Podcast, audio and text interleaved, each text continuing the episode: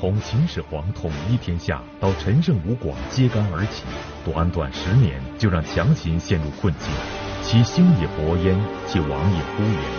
系列节目《国史通鉴》为您讲述二世而亡。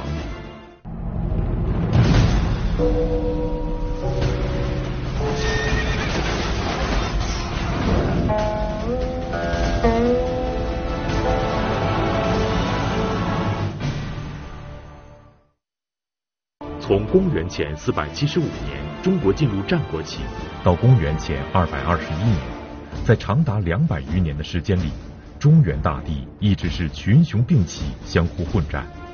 而从秦王嬴政开始统一战争后，仅仅用了十二年时间，就以雷霆万钧之势横扫千军，兼并六国，统一天下。但是这样一个用武力征服四海的强秦，却在他建立短短十五年之后就走向灭亡。准备开创万世基业的秦始皇，不曾想却二世而亡，其兴也勃焉，其亡也忽焉。那么强秦为何会短命？我们又能从中吸取到什么样的历史教训呢？百家讲坛栏目邀请江西师范大学方志远教授，为您讲述系列节目《国史通鉴·秦汉三国篇》第二集《二世而亡》。我们上一集说，秦始皇兼并六国，建立起大一统的国家，同时推行思想的统一、道路的统一、文字的统一，还有度量衡的统一。而他所做的这一切，却又是在践行儒家的思想，成为了孔子、孟子和子思的真正的遗嘱的执行人。那怎么回事呢？因为孔子一直在反对战争。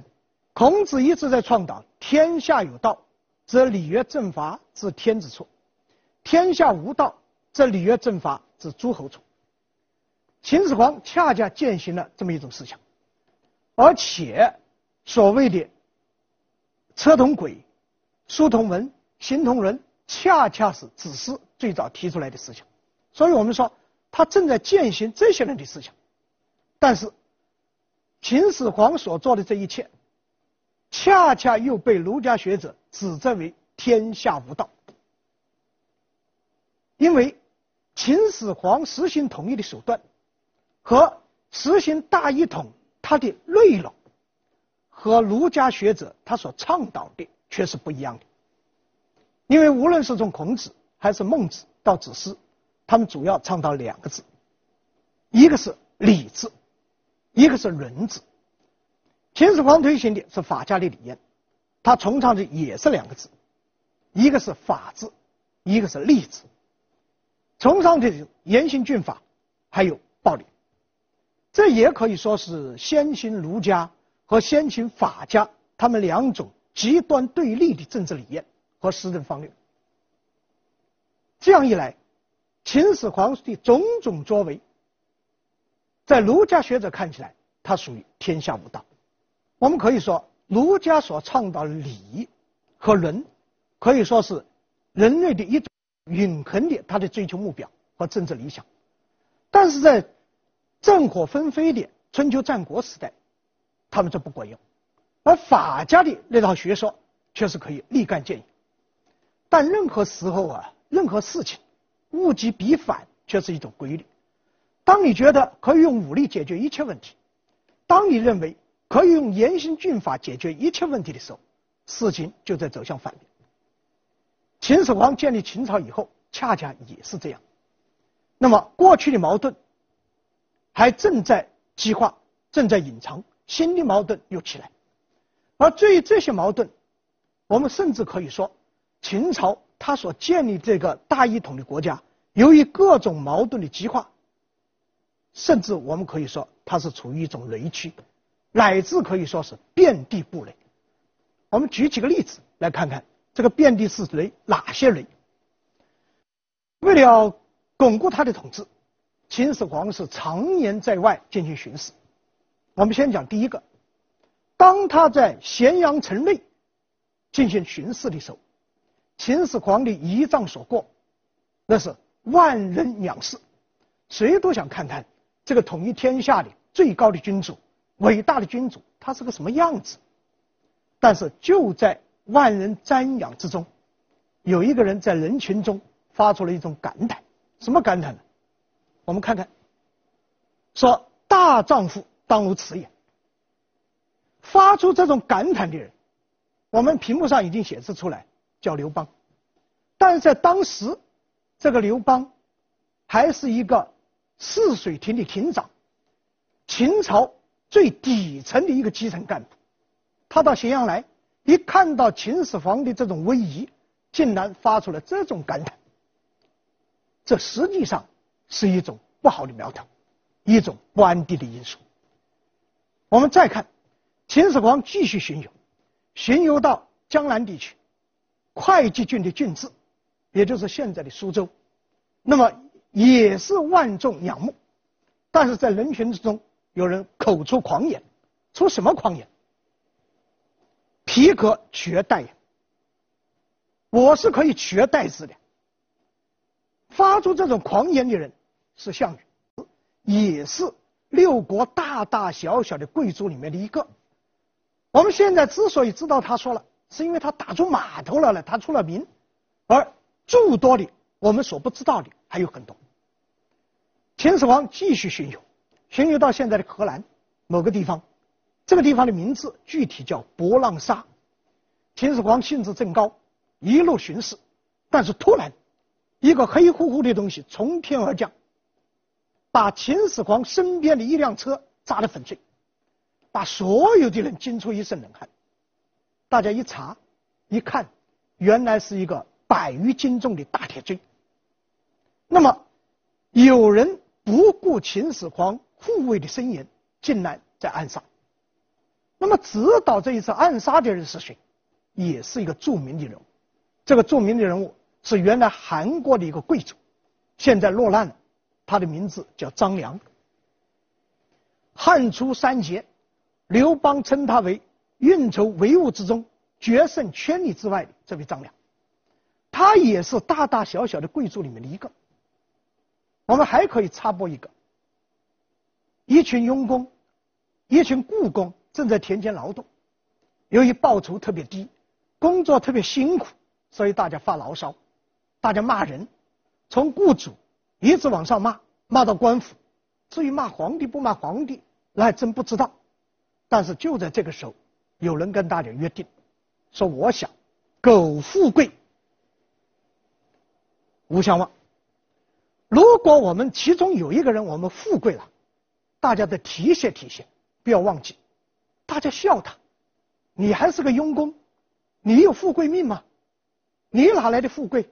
但是此位长叹了一声：‘燕雀安知鸿鹄之志？’你们这些人没有见识，怎么能够知道鸿鹄飞天它是什么个志向？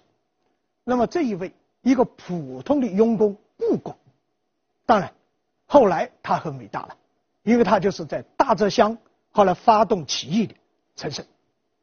那么这些我们都是把它提取出来，如果单个的出现是一种偶然现象，但是如果群体的出现，还有大大小小我们没有说到的。它是一种现象，这种现象实际上给秦朝布了无数的雷。那么还有一个传言也很有意思，一个什么传言呢？说是天上一块陨石掉下来，掉在东郡，掉在东郡以后，竟然有人在这块陨石上刻上了一行字，刻上了一行什么字哈？叫做“始皇帝死而地分”。你这个始皇帝早早死吧。死了以后，我们六国就重新可以复国了。你看看，什么叫做舆论？这就是舆论。如果我们用句古人的话来说，这就叫蛊惑人心，妖言惑众。这个事情一传开，就变成天象示警了。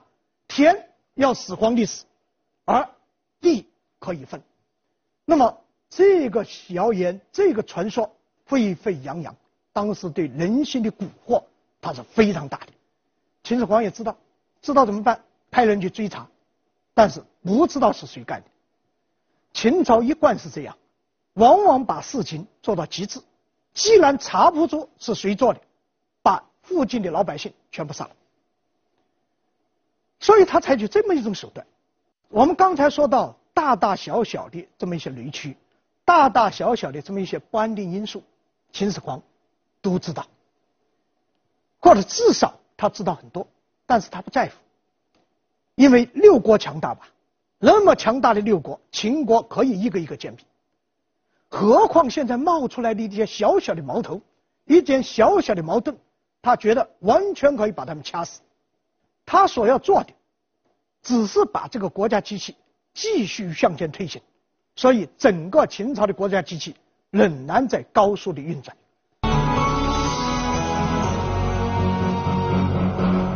无论是十分厌倦秦始皇的刘邦、项羽，还是为寻秦报复的张良，或是在混沌中挣扎的陈胜吴广，在秦始皇眼里，他们不过是芸芸众生中微不足道，甚至是死不足惜的一介草民。此时，在志得意满的秦始皇心中，他真正关心的只有一件事。但是秦始皇他还是有一个担心，担心什么呢？担心他万一百年之后，这个国家，他的儿子们、他的孙子们能不能继续把它保持下去？所以他有一个愿望，一个什么愿望啊？希望长寿，希望自己的寿命更长一些。那么秦始皇继位为秦王的时候，他那个时候还是个小孩，十三岁。到了二十七岁的时候，开始启动兼并六国的战争。经过一十二年的战争，到三十九岁统一中国。那么在三十九岁以后，统一中国以后，建立庞大的秦朝以后，他所做的事情，他希望自己能够健康，自己能够长寿，最好是长生不老。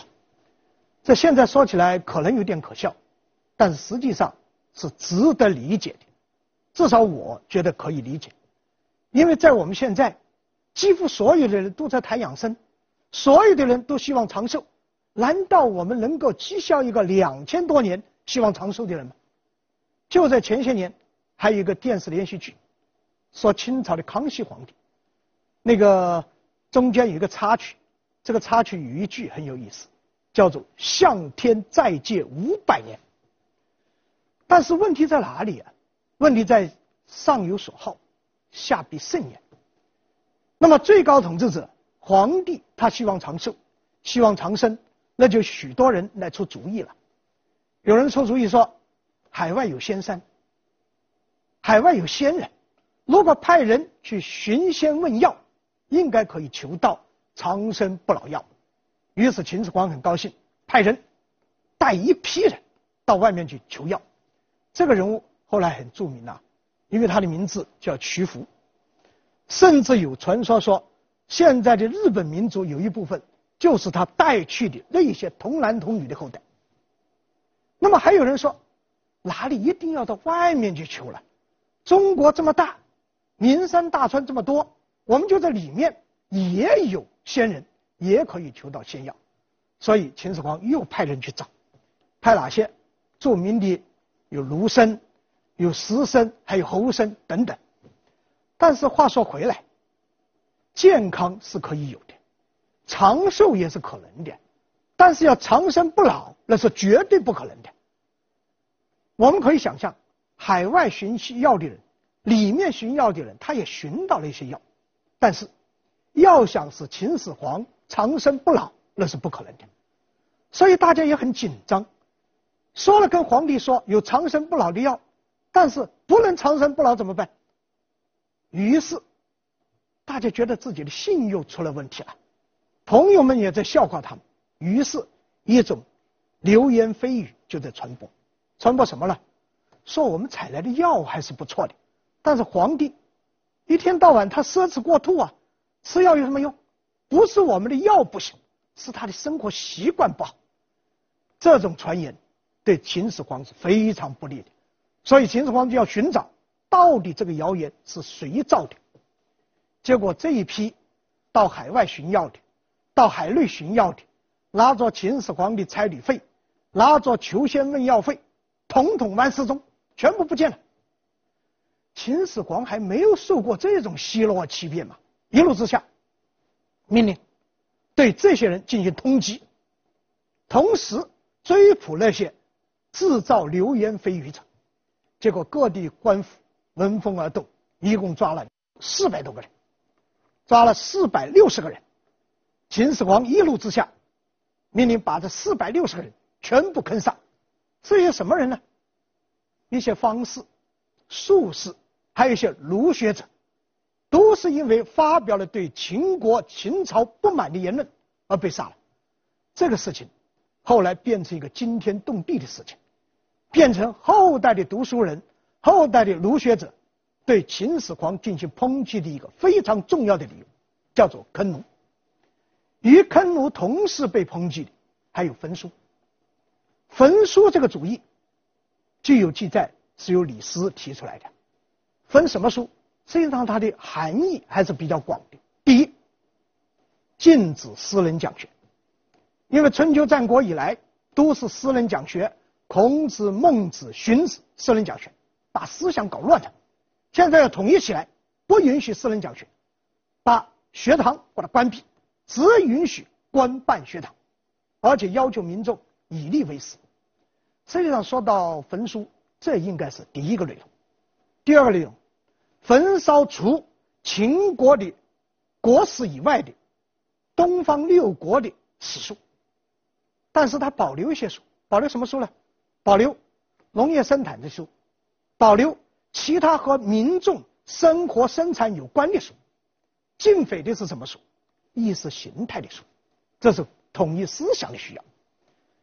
呃，秦始皇这样干，后来受到了很大的批评。但是平心而论，如果我们站在两千多年以前秦始皇的立场上，一个大统一的国家刚刚建立，各种思想。各种乱七八糟的谣言蜚语特别多，他怎么办？而且就秦始皇看来，秦国军队坑杀赵兵数十万都可以坑杀嘛，何况这四百六十个卢生？但是此一时彼一时，战争年代和承平年代毕竟是不一样的。但非常遗憾的是，人还是要有死的。秦始皇统一中国以后的第十二年。这个时候他五十岁，秦始皇不幸他没有迈过这个坎。到公元前二百一十年，他正是五十岁。从上一年开始，他就在巡视，开始巡视到哪里？巡视到云梦，而且遥祭了舜的坟墓。据说舜就埋在九嶷山，所以他遥祭，然后顺江而下，到了会稽山。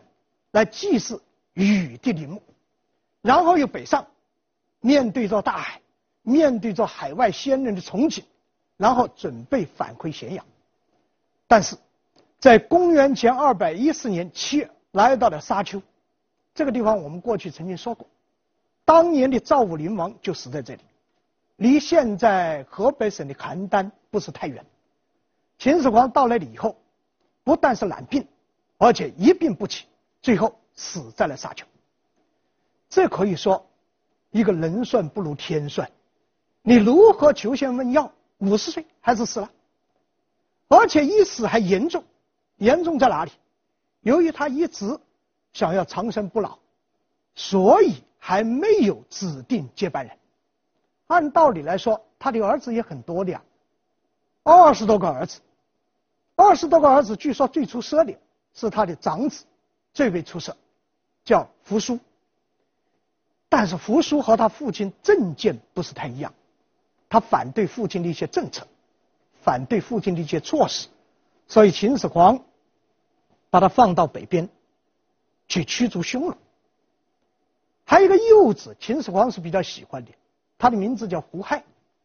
这个胡亥是父亲的铁杆粉丝，所以秦始皇巡游，他就带着胡亥。但是，我们也不知道秦始皇在一路上，他到底考虑过接班人没有？也许考虑过，但是他不能说出来，因为一说出来就对自己的长生失去信心。但是，终于要病倒，终于要死了，终于他不得不做出决策了，因此他做出了一个决定，这个决定很有意思，命人写一份诏书。这份诏书啊，也没有说指定谁接班，只是说自己死了以后，让长子扶苏从抗虞匈奴的前线回到咸阳来主持自己的丧事。当然，如果没有意外的话，我们完全可以认定，他就是在指定接班人。诏书写好了，但是还没有弄送出去，秦始皇死了。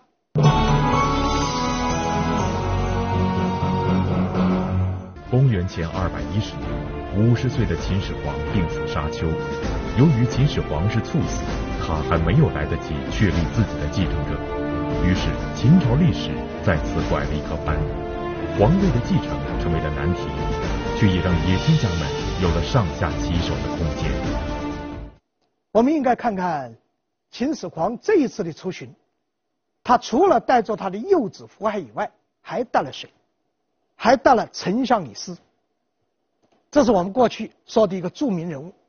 这个李斯啊，本来是楚国人，楚国上蔡人，后来投奔到秦国，投奔到秦国，他本来是荀荀子的徒弟。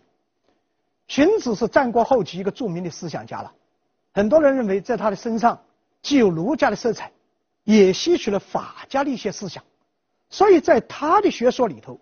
体现着儒法的合理物，呃，但是学生学老师，往往是选择性的选。那么李斯在荀子身上，他没有学到儒家的学说，却采纳了法家的学说，所以他到了秦国以后，受到秦王嬴政的极大的重视。后来由于他倡导郡县制，取代了王绾，做了丞相。现在跟着秦始皇出游，这是一位，还有一位叫赵高，中车府令赵高。但是这个赵高的来源我们不太知道，因为赵姓有两支，一支在秦国，一支在赵国，而赵高的这个赵到底是秦国的赵还是赵国的个赵，我们一直没有搞清楚。如果他是秦国的赵，和秦始皇倒是一个血脉相承的，他们是共一个祖先。而且这个中车府令到底是一个什么官？他是掌管车仗的，还是掌管宦官的？也有很多的说法。但是有一点可以肯定，也就是赵高，他受到秦始皇的极端的重用，不但是中车府令，而且掌管机密。秦始皇的印。就由他所掌管。由于事发突然，而且沙丘远离咸阳，这路上要回到咸阳发丧，这路上有很多的时间，所以丞相李斯为了怕出意外，当即做出决定，秘不发丧。但是问题来了，秘不发丧，秦始皇的这道奏书，在他生前的时候，三个人知道。秦始皇自己、李斯和赵高，秦始皇一死，只剩下两个人知道了，连胡亥他都不知道。那么这就要说，这里就开始出现问题了。这个赵高啊，他是胡亥的老师，两个人关系密切，但是他和秦始皇的长子扶苏这有隔阂，所以无论从公、从私、从个人的感情。从以后事业的发展，他都希望继承皇位的应该是胡亥，而不应该是扶苏。但是遗嘱已经写好了，你有什么办法？大家还别说，他还真有办法。在赵高看来，只要这个圣旨，只要这个遗嘱还没有用印，尤其是还没有送出，他就有可能想办法进行修正。怎么个修正？把扶苏。改变成胡亥，大家说还能这样做吗？我们想象还真不应该这样做。但是注意，在中国历史上，在世界历史上，还真有人就干这些事。赵高他就准备要干这个事了，这就应该说是当时的一种制度，给赵高和赵高之类的野心家。他提供了一个空间，什么空间呢？决策不公开，决策不透明，而且又没有监督，这就使得处于核心地位的人，掌握着核心权力的人，他可以通过运作，把事情向自己有利的方面进行推进。赵高他就这样做了。首先，他找到胡亥。为什么要先找胡亥呀？因为胡亥是姜氏这一场行动的直接受益者。但是胡亥一听到赵高要把遗嘱改掉，非常吃惊，坚决反对。他怎么反对的？我们看看：废兄而立弟，是不义也；不奉父诏而为死，是不孝也；能薄而裁俭，强殷人之功，是不仁也。你看看，既不义，又不孝，还不仁。我一无是处。如果这样做，如果按照你这样办，我就成为不仁不义之人。这个是万万不能做。我们可以想象，胡亥这样表态，说明他还是个比较单纯的青年。也许正是因为这样，被赵高所看重。我们在《国史通鉴》的第一部也经常谈到，事情往往有这样的事情。本来你不想做一个事，本来就没有这种想法，但是经不起别人用力进行诱惑，或者用害进行痛恨，可能会被拖下水。胡亥就这样被赵高给拖下水。那么赵高拿下了胡亥以后，还有一个关键，这个关键就是丞相李斯了。如果李斯坚决不同意，这个事还真的很难办。但是对于李斯，赵高胸有成竹。为什么胸有成竹？因为他看到了人性的一个弱点，看到了人性什么弱点？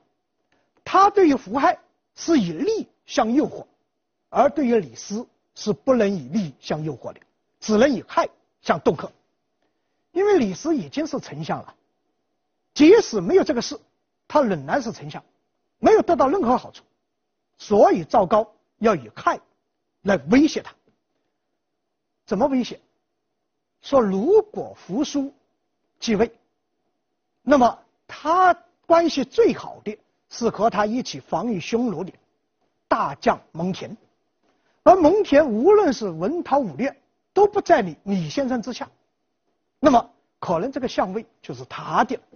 哎，他这样跟李斯说，大家要说。这不算什么理由嘛？李斯大不了这个城墙不做了嘛？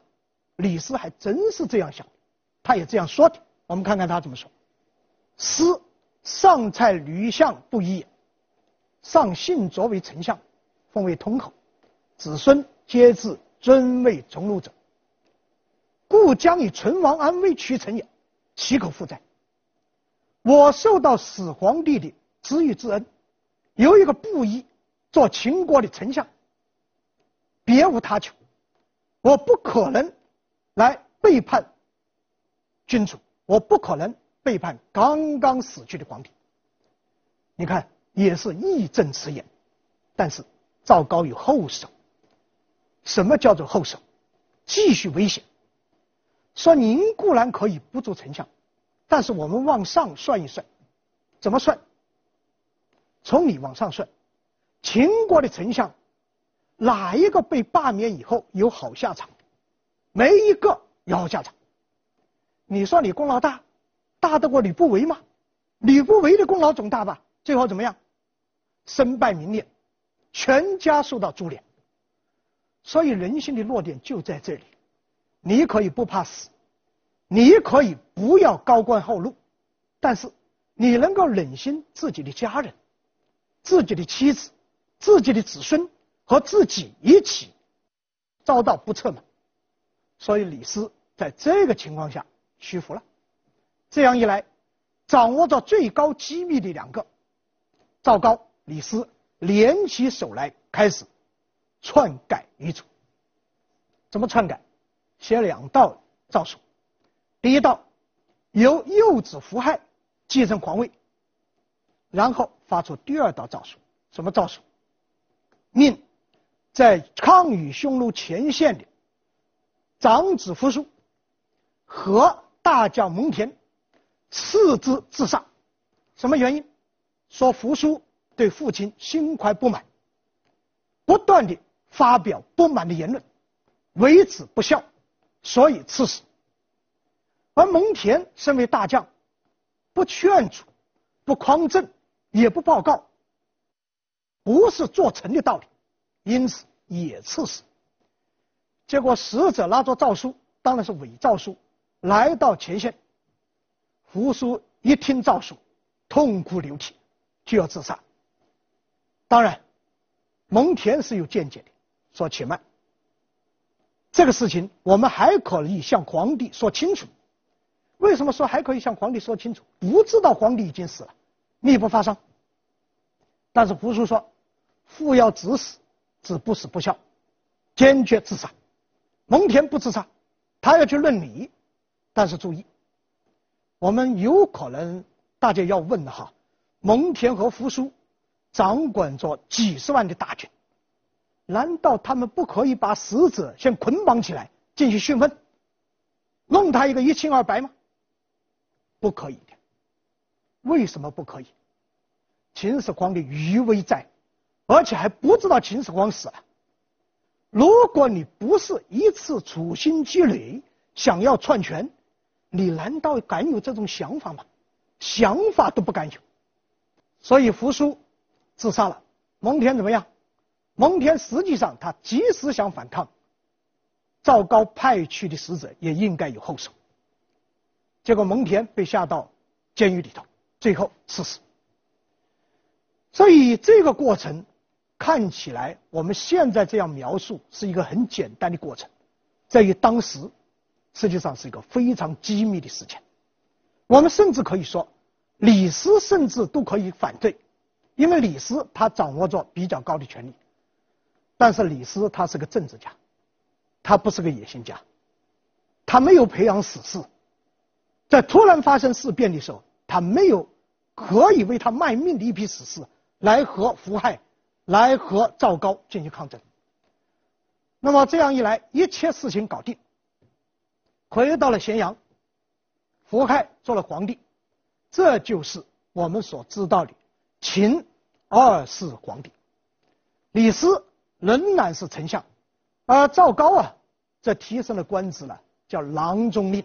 掌管宫中事务。根据史料的记载来分析，在秦二世赵高和李斯这三个人中，密不发丧谋权篡位这件事的核心人物是赵高。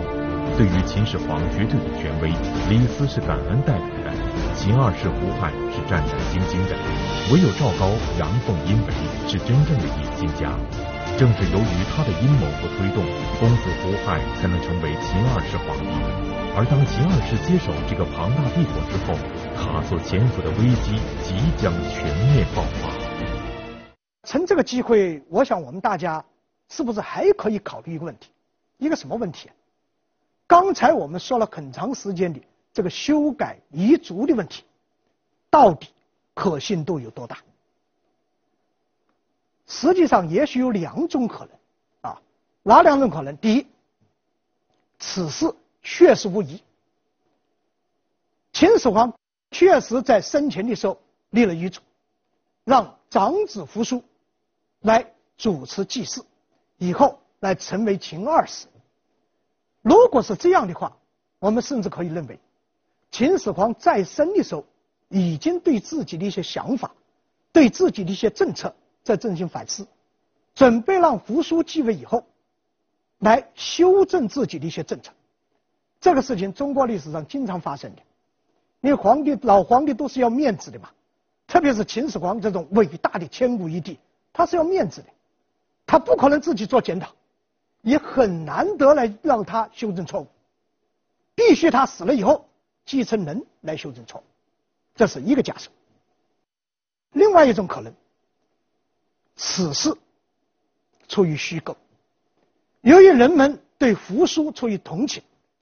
由于人们对胡亥、对糟糕的痛恨，还有一些人对秦朝的二世而亡感觉到一种惋惜，于是出现了这么一种传说，说修改遗诏，那么司马迁把它记在《史记》里头，我们把它作为信史。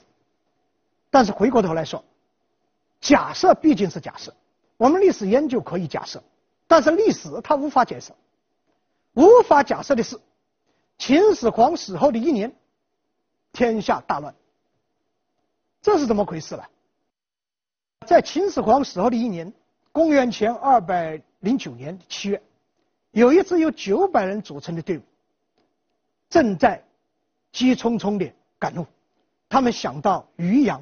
也就是现在北京密云附近的那一带去戍边，但是由于连日的大雨，七八月份的暴雨，他们被阻在大泽乡，也就是现在安徽宿州的附近。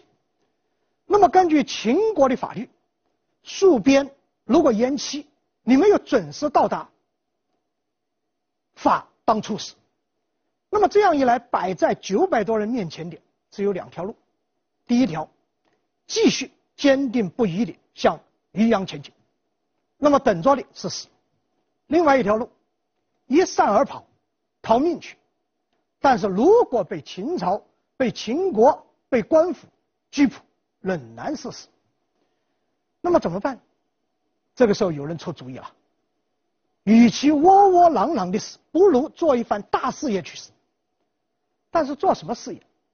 做事业要有人担当。要有人挑头，要有有血性，而在九百人里头，恰恰有人既有担当又有血性。谁？我们刚刚说到过的，在田头劳动，就和同伴们相约说“苟富贵，勿相忘”的那一位陈胜。陈胜就在这九百人里头，由于他敢担当，有血性，所以被大家推举为队长。但是如果一个人还不行，孤掌难鸣。恰恰他的一个副队长，他的搭档也是有担当、有血性，而且还富有智谋。这个人叫什么名字？叫吴广。那么在陈胜和吴广的策划之下，九百人这些准备去戍边的这么一些戍卒，杀死了押送他们的秦将。他们斩木为兵，揭竿而起，共同发出了一个声音：“王侯将相宁有种乎？哪里就姓殷的才能做皇帝？我们姓陈的、姓吴的，可能哪一天也可以做皇帝。王侯将相宁有种乎？”这句口号后来成为中国历代农民起义第一个激励性的口号。我们一开始就说，秦朝固然强大。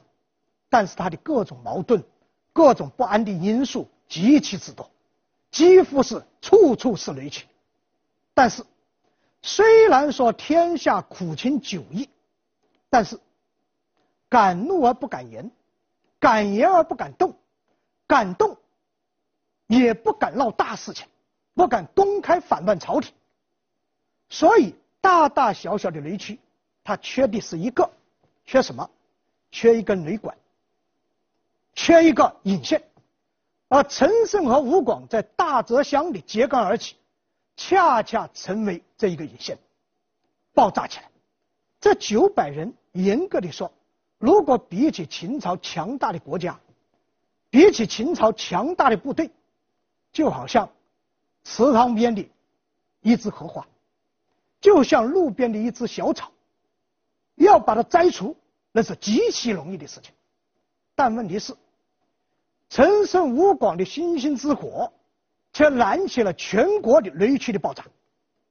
这样一来，所在之处和陈胜吴广一样，正在戍边路上的，正在服徭役路上的，以及六国时局势力的大大小小的贵族，还有被秦朝的官府所欺压的民众，这个时候统统揭竿而起，所以整个秦朝。就陷于一个土崩瓦解之中。公元前二零七年和二零六年之交，有一支义军进入关中，秦始皇的孙子向这支义军投降，强盛了几百年，而且统一全国十五年之久的秦朝，说亡就这样灭亡了。大家说就这么快呀？有的事情还真这么快。那么在这个过程中发生了哪些惊心动魄的故事？发生了哪些曲折的过程？我们下一次。